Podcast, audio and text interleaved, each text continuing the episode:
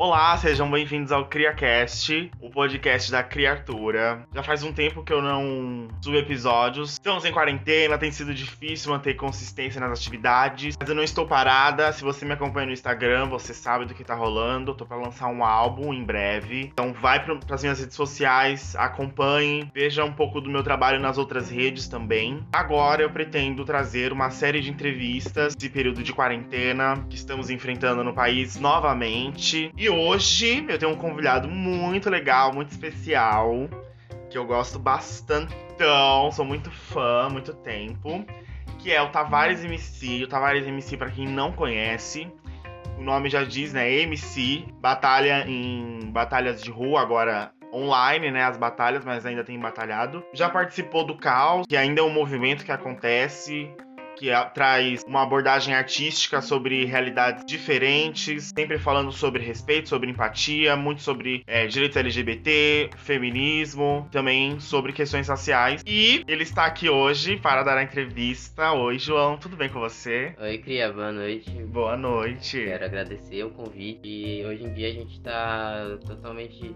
imerso em si mesmo, na questão da quarentena e colocar esse negócio pra gente se conectar virtualmente é muito legal e eu me sinto grato por estar aqui hoje. Que bom, fico feliz que você está aqui. Eu vou pedir para você se apresentar, para o pessoal conhecer um pouco, eu dei uma introdução, mas quero que você falasse com palavras próprias. Quem é Tavares MC? O que você faz? Fale um pouco sobre você e se você já quiser citar dos seus últimos trabalhos, já que você falou que você gosta dessa questão online que tem sido usada para conectar as pessoas, fala um pouco das suas experiências, últimos dias de quarentena, nesses últimos tempos. Então, eu sou Tavares MC, né? Eu tô no mundo das batalhas já faz um tempinho. É, desde 2017 eu, eu organizo a Batalha do Caos juntamente com outras meninas. A gente tá fazendo um movimento na Baixada, querendo ajudar mesmo um ao outro que não tem essa visibilidade no meio do rap. Batalhas de rima, principalmente as batalhas de sangue, tem uma cultura bem machista e a gente luta contra isso e pela liberdade de ser si mesmo.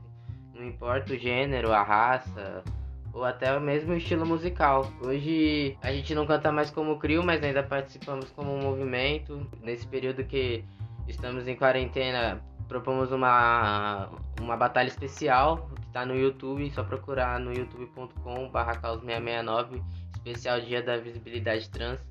Teve muitos artistas maravilhosos, teve performance de criatura. para quem é, quiser acompanhar também as redes do Caos, é arroba caos669, o meu Instagram é arroba tavaresmc. Eu faço rap, eu protesto do jeito que eu posso, né? A gente tá aí no meio sobrevivendo e a arte nunca vai deixar de ser um, um meio tanto de sobrevivência quanto de luta, né? Isso que eu boto nas minhas letras, tem algumas músicas para lançar, muita coisa para dizer e é isso. Além da sua vida artística, no que mais que você trabalha? Como que você faz para você se manter? Como que é? Se você puder dividir um pouco disso com, com as pessoas, um pouco da sua vivência, no que você trabalha, como é seu dia a dia, em quarentena, né? E fora dele, enfim, antes da quarentena. Quem sabe que para as pessoas trans esse bagulho de trampo é foda, né? Tipo, eu a minha vida toda corri atrás de conseguir um sustento, tipo, até mesmo quando eu morava com meus pais. Desde 17 anos eu tô aí tentando me manter sozinho e trabalhar, tipo, pra mim é uma luta, assim, tipo, às vezes tem, às vezes não tem. Eu, Você faz bico, então? Eu faço muito bico, eu gosto de ter uma certeza, mas ao mesmo tempo eu não consigo ter isso. Então uhum. eu busco pessoas que possam me ajudar, tipo, uhum. contatos e procuro na internet e tal, mas muito tempo essa questão de trampo foi difícil por conta da minha documentação. Uhum. Eu tinha. Até hoje eu tenho um negócio com meu nome morto, então foi meio que uma parte de responsabilidade minha também. Eu deixei de fazer uns documentos e acabei perdendo algum trampo. Mas é isso, eu trabalho uhum. na rua, eu sou garçom, eu sou vendedor, eu sou uhum. ambulante, eu faço de tudo que puder pra ter um dinheirinho e conseguir manter o meu gato aqui em casa. E durante a pandemia, é, eu falei sobre eventos online, né? Você também comentou. Uhum. Você tem participado de eventos online? Como tem sido nesse período? Nossa, me salvou muito a questão do da, do apoio à cultura, que é difícil e lutado, Custoso, conquistado, porém foi, foi um, uma ajuda assim, eu fiz um Você tá falando da, da lei Aldir Blanc. É, da lei Aldir Blanc, que muitas cidades é, prorrogaram por muitos dias, teve gente que escreveu mais de um projeto, teve pessoas que motivaram outras pessoas a fazer, eu mesmo fui motivado bastante, mas falta de instrução, de material, não coloquei o meu, mas eu participei de muito. Vou listar alguns, teve o Rua Que foi online, e no ano passado teve o Festival Mais, também online, Batalha da Dominação, várias vezes, por mais que não tenha sido é, pela Lei Aldir Blanc, também é uma batalha que tentou se manter. Eu participei também no, no final de novembro do concurso de batalhas de, de São Paulo. Foi presencial, assim, mas o, o, a transmissão foi pelo YouTube.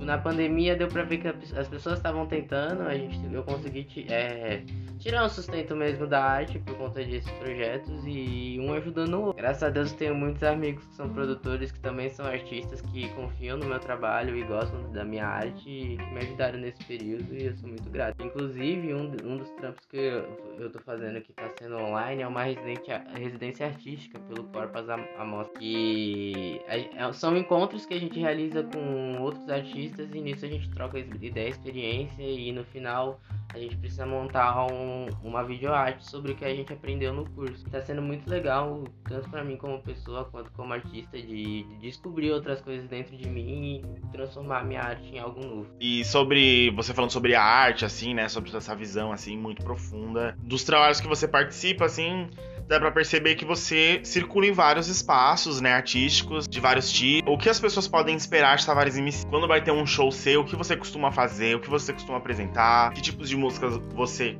canta, quais são os conteúdos das mensagens, e o que é Tavares MC Experience?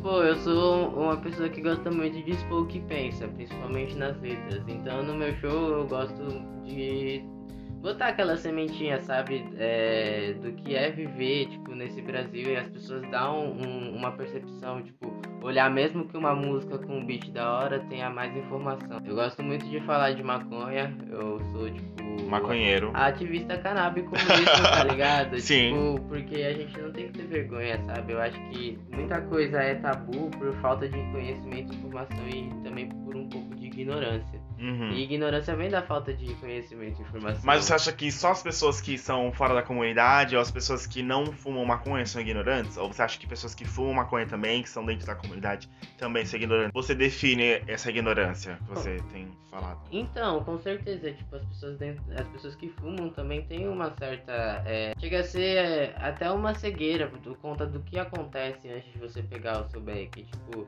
eu acho que o fato de eu falar sobre isso nas minhas músicas é para alertar, tipo, até quem é que tá fumando. Tipo, eu tenho uma música que chama Marcha da Maconha que fala sobre isso, tipo, sobre uhum. tantas coisas que acontecem antes de, tipo, no momento que você tá com baseado na mão, como a, a, a, polícia é opressora e a gente fica quieto, a gente não pode ficar de cabeça baixa para isso. Então, é uma alerta para as pessoas que veem isso como uma coisa ruim, como tabu, e para as pessoas que dá maconha de uma forma recreativa e não sabem tantas coisas que vai além do que daquele baseado que você fuma com os amigos, às vezes só de final de semana tomando uma cerveja. Muita gente morre no morro pra esse baseado chegar na tua mão.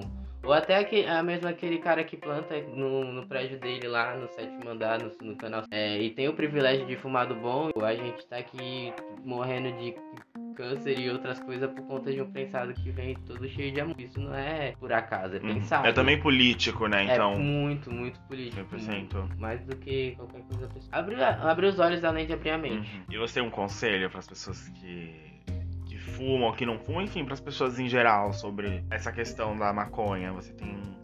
Se você pudesse deixar um recado para essas pessoas. Ah, eu acho que, tipo, pra gente se respeitar e se amar, é, acima de tudo, a melhor coisa, sabe? Falando sobre maconha, que tem muito a ver com recreação, recreativo, eu pensei em perguntar quais são os seus hobbies. Que tipo de hobby você tem, o que você costuma fazer na hora livre? Eu gosto de andar de skate, faz tempo que eu não ando. pessoais também, mas eu gosto bastante de esportes em geral, de futebol, basquete e tal. São coisas que eu gosto muito. Também gosto de jogar videogame e de, sei lá, é, escrever às vezes. Que eu faço dentro de, de mim é o que perpetua na minha arte também. Agora eu tô começando a fazer maquiagem, tá sendo uma coisa legal, interessante. Descobrindo assim umas coisas que eu achava que eu era incapaz de fazer e acho linda a arte da maquiagem, assim. Sim. Eu sempre gostei de ver, só que eu achei que não tinha esse dom, sabe? Uhum. E hoje eu tô tentando e é uma das coisas que eu gosto. Você pretende fazer alguma coisa com maquiagem ou mesmo só experimental? Você pretende pôr isso em nos seus shows? Como que é? Então, eu comentei sobre o Corpas à Mostra, né? E vai ter uma apresentação minha no festival quando a gente puder lançar. Aham. Eu vou ir dançar e fazer coisas tipo drag mesmo, assim. Aham, uma Co- coisa meio drag, então. Uma coisa meio drag, uma coisa meio experimental. Eu não vou colocar muita expectativa pra depois, né? É, os Só- fãs cobram. É, então, eu vou fazer, eu vou fazer uma coisa diferente e tal. Tipo, vamos ver. Eu tô experimentando, não vou dizer que vai Uhum. ser algo que, nossa, vocês sempre vão ver o Tavares MC maquiado, mas é um bagulho que tá sendo legal inspirador de, de botar as caras, sabe? Apesar das suas experimentações e seus hobbies, que você falou tudo sobre arte, qual é o seu propósito como artista? Você tem algum propósito? Você tem algum ideal? Você tem alguma meta em específico? Tem alguma coisa que representa a sua identidade artística? Algum símbolo? Então, é meio clichê o que eu vou falar aqui, mas quando eu era criança, eu tinha aquele negócio de querer mudar o mundo. Eu cresci, eu entendi que a gente não tem esse poder é, totalmente de mudar nações e parar guerras, mas tipo, a gente pode mudar o nosso mundo em volta. Então, o que eu faço com a minha arte é justamente botar, tipo, a sementinha na cabeça de outra pessoa pra pensar além daquele mundinho que ela vive e abraçar outras coisas que são vistas como diferença vistas como coisa ruim ou até não entendidas. Falar sobre é um dos caminhos para você é, falar sobre. É literalmente uma porta para abrir os olhos das pessoas e mudar vidas das pessoas por conta de talvez uma música, um encontro, uma conversa, vezes. Uma sensação, né? uma sensação, sei lá, qualquer coisa que te traga algo bom vindo de algo que você desconhece já é um passo positivo para outras coisas boas virem também. E é isso, eu quero atingir o máximo de pessoas e mudar o máximo de vidas que eu conseguir. E isso já me faz sentir como se eu estivesse mudando o mundo. Isso é muito, muito. Eu me identifico muito com isso também na questão de usar a arte mesmo pra transformar o que tá ali acessível a você, né? O que, o que sua arte al- alcançar, aquilo vai ser transformado de uma maneira que não depende 100% de você, da sua arte, mas também de como a pessoa vai ver aquilo, né? Uhum. Eu também sou muito assim de sensações. O que te dá esperança nos dias de hoje? Falando sobre. Não somente sobre pandemia, porque é um assunto que tá um pouco saturado, porque a gente ainda tá atravessando tudo isso. Não tem um, um- uma data, uma previsão de fim de, de tudo isso aqui no país. Então é um assunto meio cansativo. Então, não falando especificamente só desse cenário, mas todos os cenários que você se encontra atualmente, quais são as coisas que te, que te trazem esperança, que te fazem estar aqui e falando e, enfim, vivendo e sendo. O que me deixa mais alegre, mais satisfeito e com mais vontade de fazer o que eu faço é literalmente a minha rede de apoio e as pessoas que me escutam.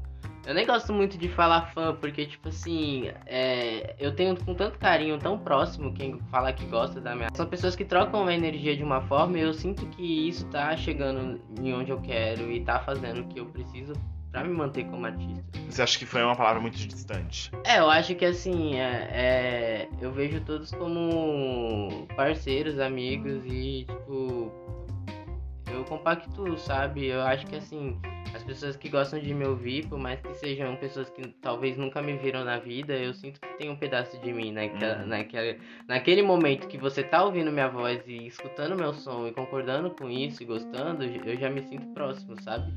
E toda vez que vem uma mensagem de alguém falou que foi ajudado por causa de algo que eu falei, que se sentiu melhor, tipo, já veio vários boicetas chegar no meu chat falando, caramba, depois que eu te escutei, eu comecei a, a me entender melhor com o meu corpo e eu gostei de ouvir tal verso, que isso me trouxe tal inspiração. Então é isso que me faz sentir é, que eu tô no caminho certo e que me dá força pra seguir. A rede de apoio que eu tenho é imensa, dos meus amigos que, tipo, gostam de- do que eu faço e me apoiam pra eu continuar isso traz com que eu não me sinta sozinho fazendo nada, sabe? Porque às vezes a gente tá fazendo arte e aquilo não é o suficiente, sabe? Uhum. Que aquilo é, como pode dizer, substituível e que ninguém liga, que é indiferente. E nesses momentos eu penso que, tipo, não é só pra atingir milhões que você consegue ser esse objetivo.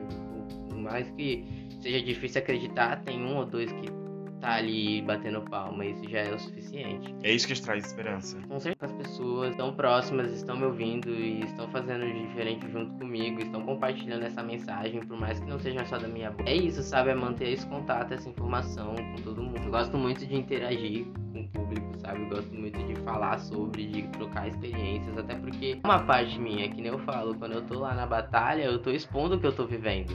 Quando eu tô no show, eu tô colocando a minha energia ali. Então todo mundo que leva isso para casa e lança uma energia positiva, chega aqui no meu ser, sabe? Uhum. Então é importante para mim, é, é, o que me faz sentir esperança e querer continuar, tá ligado? É essa essa energia, esse amor uhum. que a gente recebe quando a gente tá, sabe? Uhum. A gente sabe que na comunidade nem tudo são flores, nem em lugar nenhum, uhum. nem tudo são flores, nem todo mundo te apoia, nem todo mundo te entende, te respeita. E a gente encontra isso até mesmo dentro da comunidade. E eu queria saber de você é, se você sente que, por você ser trans, você carrega um estereótipo de pessoa trans, e muitas vezes isso é lido de uma maneira precoce, as pessoas tentam adivinhar, as pessoas é, pressupõem que por você ser trans, você toma hormônio e tudo mais. Então eu queria saber de você, sua opinião sobre essa questão de hormonização, sobre essa validação que pessoas trans precisam buscar se esforçar para ter dentro da própria comunidade, porque às vezes é muito mais fácil para um leigo respeitar uma pessoa trans a partir de uma conversa do que às vezes dentro da comunidade, amigos, conhecidos, pessoas que são LGBT, mas que ainda é, esperam essa transformação corporal para passar a respeitar o seu nome, sua identidade. O que você pensa sobre isso? É, é complicado você se sentir num lugar que é denominado seu seria tipo a comunidade trans e ao mesmo tempo se sentir excluído. É, todo mundo é ser humano, tipo, ninguém é perfeito, sabe? É normal você encontrar pessoas que julgam, que desvalorizam.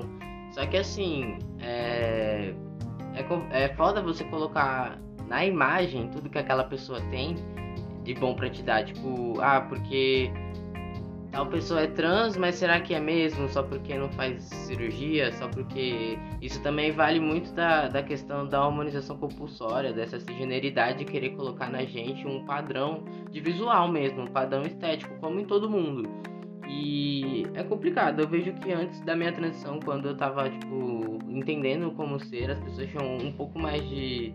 É, como pode dizer? Eu não, quero, eu não quero ser rude, mas, tipo, dava pra ver que muita gente colocava a imagem de um corpo feminino só como. É... Empecilho. Não, não chega a ser empecilho, mas você colocar naquilo como um foco, tipo, as mulheres ser sempre, tipo, a, a, o centro das atenções, mas isso não seja pra, por conta daquele trabalho, mas para chamar público ou para causar uma falsa é, um falso apoio, uma falsa representatividade, mas na verdade não é genuíno. Tipo, eu sinto que quando você começa a entrar nesses espaços como uma pessoa de militância, é, tem aquela pessoa que quer realmente aprender e tem aquela pessoa que quer usar daquele seu conhecimento para atrair uma coisa boa e necessária para ela. Uhum, uma visibilidade, uma falsa visibilidade. Exatamente. Isso rola com as pessoas trans que já são hormonizadas, tipo, e acaba sendo até que um discurso para outras pessoas serem transfóbicas. Por exemplo, colocaram um cara trans numa novela da Globo super é, preconceituoso e tipo, chegando a ser até transfóbico e as pessoas viram aquela imagem e pensaram que aquilo era uma pessoa trans. Uhum. E aí aparece um, um, um, cara de periferia que não tem hormonização, que às vezes é, não tem nem um, uma condição de comprar um binder, de fazer tipo, alguma coisa para se sentir melhor com a sua autoestima. E aí as pessoas tipo, olham aquilo e não pensam aquilo como uma pessoa trans, não conseguem respeitar aquilo. Então é complicado, tipo, eu vejo que muita gente coloca a hormonização como algo positivo na vida de pessoas trans, mas eu acho que isso vai além do fato da pessoa é, se sentir bem com si mesmo, mas da sociedade se sentir bem com aquela pessoa trans. Uhum. E é importante, tipo, a gente propagar essa mensagem de que, tipo, por mais que seja muito diferente um antes e depois, você não precisa de mudanças físicas para ser e é muito além disso, porque depois que as mudanças físicas vêm, você não deixa de ser trans e a sociedade não deixa de te ver de uma forma diferente. é até difícil, tanto eu vou falar tudo que eu tô falando é diante de minha visão. Mas comigo, desde que eu comecei a me humanizar, eu mudei muito internamente. Tipo, foi um ponto positivo, mas hoje eu vejo coisas negativas. Como, por exemplo, é, passar como um homem cis em espaços que são totalmente preconceituosos, homofóbicos e misóginos e ter medo de colocar a minha voz por ter medo de sofrer essa violência também. E eu acabo sugando tudo isso para mim como uma esponja, chegando em casa chorando, porque são opressões que, por mais que eu tenha fugido da minha vida toda, eu sou quase que obrigado a ou ficar quieto compactuar ou bater de frente correr o risco de sofrer alguma coisa. Essa parte da hormonização e da vida é, tipo, bem complicado. Você já experienciou alguma questão assim, por exemplo, tem pessoas que sonham com uma passabilidade, acham que depois que começarem a, tomarem, a tomar os hormônios, não vão mais sofrer transfobia, tem uma passabilidade como uma meta. É, e aí eu percebo, não sei se você pensa dessa maneira, mas às vezes eu vejo é, que as pessoas têm essa, esse anseio e nem sabem o porquê elas reproduzem isso, por que elas têm essa meta, por que elas querem chegar nessa passabilidade, achando que vai ser um lugar seguro, quando na verdade a sociedade é bem treinada no, no quesito transfobia e mesmo se você for passável ou não, as, as transfobias vão te alcançar em qualquer lugar. É o que eu vejo. Como você vê essa questão de passabilidade e tudo mais? Ah, é, é mais um tipo de opressão, sabe? É mais um tipo de opressão. Da mesma forma que eles querem ver as gays sendo masculinas e querem ver as pessoas negras sendo, tipo, o mais próximo do padrão de beleza branco. Tipo, toda essa questão de passabilidade cis é um erro tipo, para nós mesmos, trans, porque querendo ou não, você quer uma imagem na frente do espelho que às vezes você nunca vai chegar, e essa imagem veio de outra pessoa que, tipo, tá botando essa essa semente na cabeça de todo mundo. Isso acontece não só com pessoas trans, pessoas cis também sofrem com esse tipo de coisa, do padrão de beleza da sociedade. A sociedade erra e a gente não pode ir atrás daquele costume de todo mundo, porque nem tudo que é padrão, gente, é bom. Na verdade, poucas coisas que eu conheço que é, é padrão, enfim. Mas é isso, tipo, eu acho que a pessoa que tá se descobrindo, que tá entendendo ser trans, ou entendendo qualquer coisa dentro de si, não pode seguir é, receita. A vida não tem receita igual um bolo. Tipo, ah, eu vou fazer isso, isso e aquilo, e aí eu vou ser feliz. Uhum. Tipo, não, é, é você olhar para si mesmo, o que, que te incomoda, o que, que você gosta Tipo, eu conheço amigos que têm uma voz linda, que cantam maravilhosamente bem, mas e tem medo de tomar hormônios conta de perder uhum. esse tom de voz e não conseguir se adaptar. E aí, até onde que vale essa coisa de estética? Tipo, você perder uma coisa que você gosta muito, que faz você se sentir vivo por conta de uma aceitação. É, Tipo, fora que a hormonização são processos é, agressivos, é uma, uma, medicação que vai fazer coisas com seu corpo que você tem que estar preparado.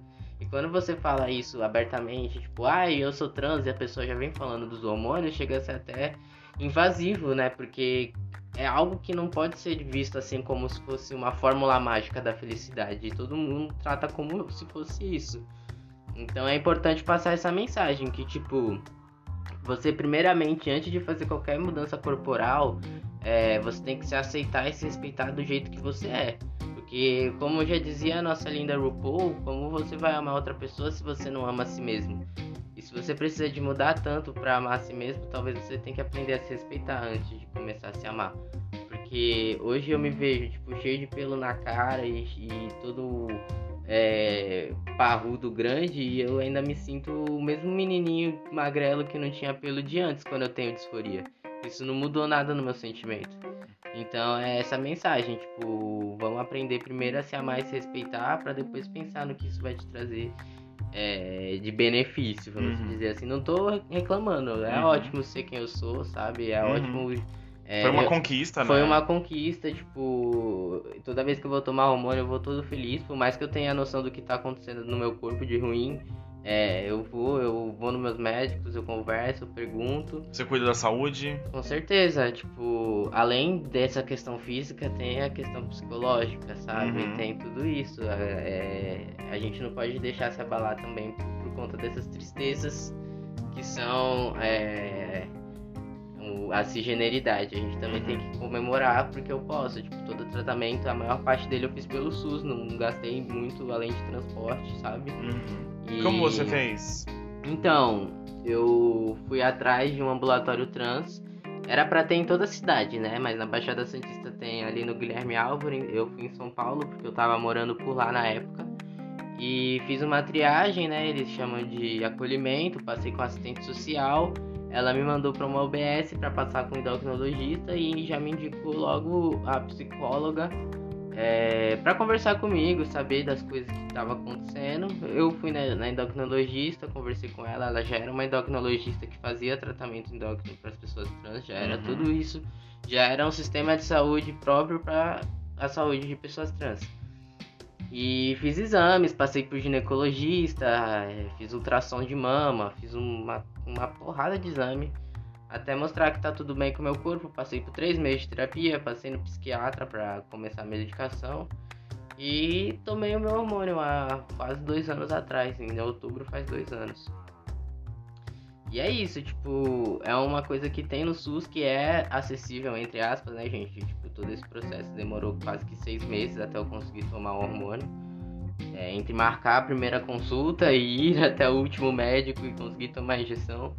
Mas eu ah, encorajo as pessoas trans que querem fazer a humanização a buscar o SUS, porque é o que a gente tem e está sendo, como tudo no Brasil, está sendo ameaçado por conta desse presidente horrível. E a gente tem que reforçar e ir atrás e colocar mais gente para que eles vejam que somos visíveis, existimos e precisamos desse serviço de saúde.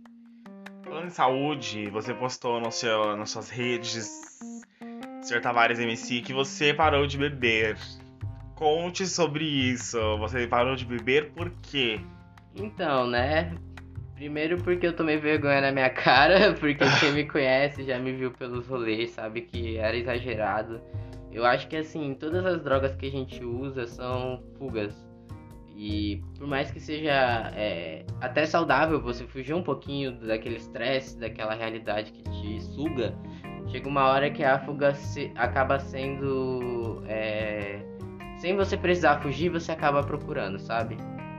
E eu sinto que a sociedade não vê o álcool como uma coisa tão prejudicial como é. E por ser algo tão acessível e que as pessoas encorajam até as outras a fazer, era meio difícil você separar o quanto você estava bebendo por prazer e o quanto você estava bebendo por necessidade. Tipo, eu, eu vejo muitos amigos meus é, postando sobre o antes e depois de quando parou de beber, postando sobre as histórias que eles passaram é, por conta dessa, desse, dessa cultura mesmo de ah, final de semana vamos tomar uma, é, de rolê com os amigos, é, por conta do aniversário, por conta da namorada, por conta disso, por conta daquilo, e acabou num ciclo vicioso de alcoolismo e é algo que eu queria fugir. Eu acho que eu não sou maior nem melhor que ninguém por ter parado de beber. Tipo, o que eu digo foi pela minha experiência. É, cada um. Cada um pode fazer o que quiser com o seu corpo. Tipo, eu não sinto que a bebida é uma coisa que, tipo, agrega na minha vida. E por conta disso eu decidi dar um, um tempo, assim, desse desse costume. Eu não, não digo que eu, isso vai ser para sempre, que eu nunca mais vou beber na vida, mas eu pretendo pelo menos até o final desse ano continuar nessa. E se ano que vem eu também quiser, tamo aí. E Quanto tempo você já parou? quiser, tamo aí. É, eu acho que hoje tá, deve ter três meses e alguns dias, quatro ou cinco uhum. dias, noventa e poucos dias. E foi uma conquista, não vou dizer que eu não, não tive vontade, que eu não tive meus momentos. É, querendo ou não, eu vou fazer 20 anos, já devem ter uns 7, 8 anos que eu bebo, então, uhum. tipo, é uma questão uhum. até corporal. Sim. Então. É, fora também, assim, que estamos em pandemia. E por mais que a gente fica né, nessa de ficar em casa, ficar mais isolado, acaba sendo mais fácil de cair nesse encanto de beber. Mas também eu acho que quando as coisas voltarem, vai ser também acho que para quem for parar de beber quando as coisas voltarem vai ser muito mais difícil, né? Porque vai estar todo mundo naquela, naquela gana e tudo. Então talvez quando as coisas voltarem seja bem mais difícil não beber, né? Porque vai ter toda aquela empolgação. Uhum. E tudo. E você pretende. Ah, vamos ver se até lá eu continuo nessa boa vontade, porque tá me fazendo bem. Hoje, tipo, às vezes eu tô em momentos que. Não vou dizer que eu não saí nessa pandemia, eu tive meus momentos também, tipo. Eu fui em festas de família e tal, e eu vi as pessoas bebendo e eu ficava tipo, gente, é isso que acontece quando eu tô bêbado, tá ligado? e aí, tipo, eu presto atenção hoje em dia de como que era a minha rotina, das coisas que eu já fiz e já passei, que não foram poucas, Uhum. da- dos familiares que eu já entristeci, porque eu comecei a beber muito cedo e, tipo, é um problema, né? São Querendo- situações, né? são- é chato, você precisa ter uma maturidade. E se um dia eu criar essa maturidade pro álcool, por que não? Sabe, no dia que o Bolsonaro morrer e a gente estiver na rua comemorando, provavelmente eu vou querer tomar uma pra estar junto, né? Vamos se dizer Nossa, assim. nesse dia eu tomo até um absinto. Nossa, nesse dia aí, gente. Adeus, fígado. Vai ser a comemoração, ou não, né? Ou não, sabe? A é, quem nunca- sabe, A né, gente nunca gente? sabe o dia de amanhã, o futuro É. é. Deus pertence, não é mesmo? É, vamos ver o que vai rolar. Mas eu gostei muito de entrevistar você. Muito obrigada por ter aceitado o convite. Você é um- com certeza uma referência para muitas pessoas na Baixada. Você é um símbolo de coisas importantes, né? De força, de coragem, de identidade. Então, parabéns pelo seu trabalho incrível. Sou muito fã de Tavares MC. E tem um trabalho vindo? Quais são as novidades? Tem alguma coisa pra fazer? Algum lançamento? Algum trabalho? Então, é, é, eu quero agradecer de novo, né, pelo convite, tipo, pela atenção. Eu vejo que a gente aqui na Baixada precisa abrir sim esses espaços um pro outro pra gente falar e interagir, se convidar e se apresentar também, gente. Vamos se ajudar. E qual que era a mesma pergunta que eu esqueci? eu vou manter isso. Porque eu também não lembro. Ah, louca. Ah, qual que era? É, é, o lançamento, os Lançamento. trabalhos. É, Lembrei, volta. voltando. É, Então, tem o projeto do Corpas que vai sair. A gente ia lançar agora no, no mês de abril, se eu não me engano, mas por conta desse lockdown, é, a gente vai esperar um pouco até as coisas diminuírem e, se Deus quiser, todo mundo estiver vacinado ou até o, o máximo de, de tempo que a prefeitura der pra gente entregar o projeto. Mas vai sair uma videoarte, Tavares MC, uma performance de rap plus size. Já vou deixar, já tô dando muito spoiler já. Nossa, fala- entregou já de bandeja a performance. Já, já era, vocês já nem vão assistir. Brincadeira, gente, assistir tá sendo muito Assiste, difícil gente, assiste aprender. sim. João, qual que é seu Instagram? Arroba Tavares MC, gente. Tem alguma outra rede social MC, é... que você usa? Então, eu não vou falar meu Twitter não, mas tem o Facebook que é João Pedro Tavares, quem quiser ver lá também algumas coisas que eu posto sobre os trampos. É, também vai ter o Sarau do Cal, gente, que vai ter muitas coisas legais, entrevistas. Não, gente, ele falou do Twitter, mas se jogar o nome dele lá, acha. Já pode crer, né? Enfim, as pessoas procuram se elas quiserem, gente. O João não se responsabiliza. Pelos seguidores do Twitter. Quem posta lá, gente, são os assessores do João, entendeu bem? Não sou eu, gente, eu posso explicar.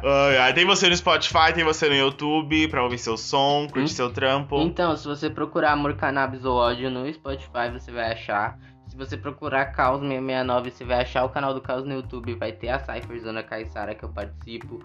Foi um trabalho, foi um dos meus primeiros trabalhos com o Caos. É, vai ter a mixtape inteira que a gente fez quando éramos Crio e tem muitas músicas da hora. Tem a participação de Vini Amorim e de Maia. É, muitas coisas da hora também tem no meu Instagram. Se você ver, vai ter umas batalhas que eu participei também. Se você jogar Tavares MC Dominação no, no YouTube, também vai ter vários vídeos que eu já participei da Batalha da Dominação. Inclusive, vai ter. Eu não sei que dia que vai sair, né? Esse áudio, mas. é, a gente vai voltar a fazer a Batalha da Dominação. Eu vou participar da primeira do ano e, se Deus quiser, de várias outras. Então, é, também segue a Batalha da Dominação no Instagram e vamos se acompanhar, vamos se ajudar. Arroba Caos669, certo? E é isso, gente. Vamos estar junto, conectado, que por mais que o plano seja, seja que todos mor morram, continuemos vivos. É isso. Muito obrigado, então, João. Um beijo. Um beijo, gente. Esse foi João Tavares MC. Beijo, João. Você não vai falar nada? Vou falar beijo, tchau, Ah, tá, já tá bom. Então. Falou, é nóis. Ai, gente, eu vou de rico, João. Ele não ficava querendo me dar tchau. Mas tudo bem, eu dispensei ele do mesmo jeito. E, gente, o João foi só o primeiro. Ainda vão trazer, eu vou trazer várias pessoas aqui no podcast para dar entrevista, falar um pouco do seu trampo. Com certeza vai ser um material muito divertido. Gente, se motherfucking cuidem, pelo amor dos deuses e dos orixás. E é isso, até a próxima. Tchau!